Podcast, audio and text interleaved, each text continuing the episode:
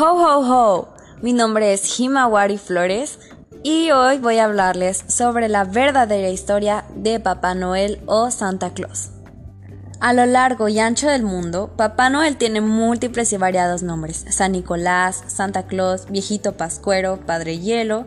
Lo que no varía es la figura del viejecito barrigudo de tez rosada, vestido con traje rojo y larga barba blanca que se ha convertido en el personaje de Navidad más querido. La leyenda de Papá Noel nos da a conocer su origen, historia y procedencia, algo que resulta muy curioso para todos los niños.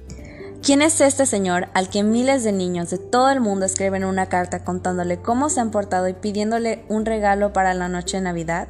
Te contamos la verdadera historia de Papá Noel para que tú se los cuentes a los niños. ¡Ho, ho, ho! Cuenta la historia que Nicolás de Bari, que luego se convertiría en San Nicolás, nació en el siglo IV en Patara, una ciudad del distrito de Licia, en lo que actualmente es Turquía, dentro de una familia rica y acomodada.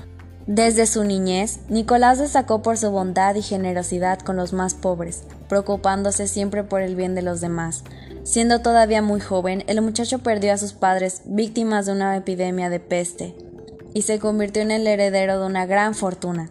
A sus 19 años, Nicolás decidió dar toda su riqueza a los más necesitados y marcharse a Mira, con su tío para dedicarse al sacerdocio. Allí fue nombrado obispo y se convirtió en santo patrón de Turquía, Grecia y Rusia. Además, fue nombrado patrono de los marineros, porque cuenta una historia que, estando algunos de ellos en medio de una terrible tempestad en alta mar y viéndose perdidos, comenzaron a rezar y a pedir a Dios la ayuda del santo y las aguas se calmaron. San Nicolás falleció el 6 de diciembre del año 345, puesto que esa fecha está muy próxima a la Navidad se decidió que este santo era la figura perfecta para repartir regalos y golosinas a los niños el día de Navidad.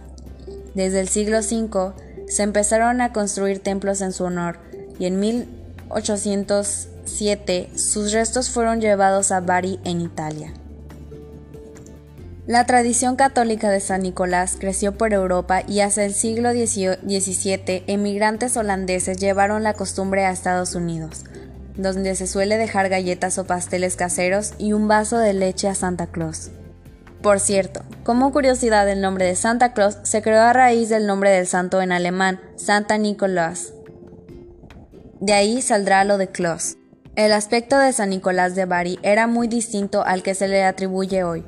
Tenía complexión delgada y era de gran estatura y el hecho de que lo representen siempre con una bolsa y tenga la fama de repartidor de regalos se debe a que en cierta ocasión el santo tuvo conocimiento de que la hija de uno de sus vecinos iba a casarse y su padre no tenía dinero para el dote, por lo que decidió entregarle una bolsa con monedas de oro. Así la boda pudo celebrarse y desde entonces cobró fuerza la costumbre de intercambiar regalos en Navidad. Además, se cree que los norteamericanos también fueron quienes le dieron su actual aspecto. En 1931, una conocida marca de frescos encargó la caricaturista Thomas Nast que dibujara un Papá Noel humanizado y cuya imagen fuera más cercana a las personas para su campaña navideña. Así surgió el Papá Noel vestido de rojo con un cinturón y botas negras que permanece hasta hoy en el imaginario popular. Esto consiguió que además de ser un personaje entrañable de la Navidad, Santa Claus se convirtiera en casi una marca publicitaria, una garantía de éxito que las empresas podían utilizar para llamar la atención. Sobre sus productos, de hecho, como el investigador C. Mitchell Hall explica en su artículo titulado Santa Claus Plays Branding and Competition, publicado por la revista de investigación FENIA, International Journal of Geography, volumen 183 número 208, Santa Claus se ha convertido en la marca más potente del mundo. A menudo se utiliza como un reclamo para promover el turismo navideño en zonas urbanas. En el día de hoy, la historia cuenta que Papá Noel vive en el Polo Norte, acompañado de la señora Noel y de un grupo de duendes que son los encargados de fabricar los juguetes que desean los niños de todo el mundo. Cuando llega la noche del 24 de diciembre, Papá Noel carga todos sus regalos en un saco y recorre el mundo dejando los regalos de niños debajo del árbol de Navidad. Eso fue todo, espero que les haya gustado mucho esto. Nos vemos hasta la próxima. Ho, ho, ho.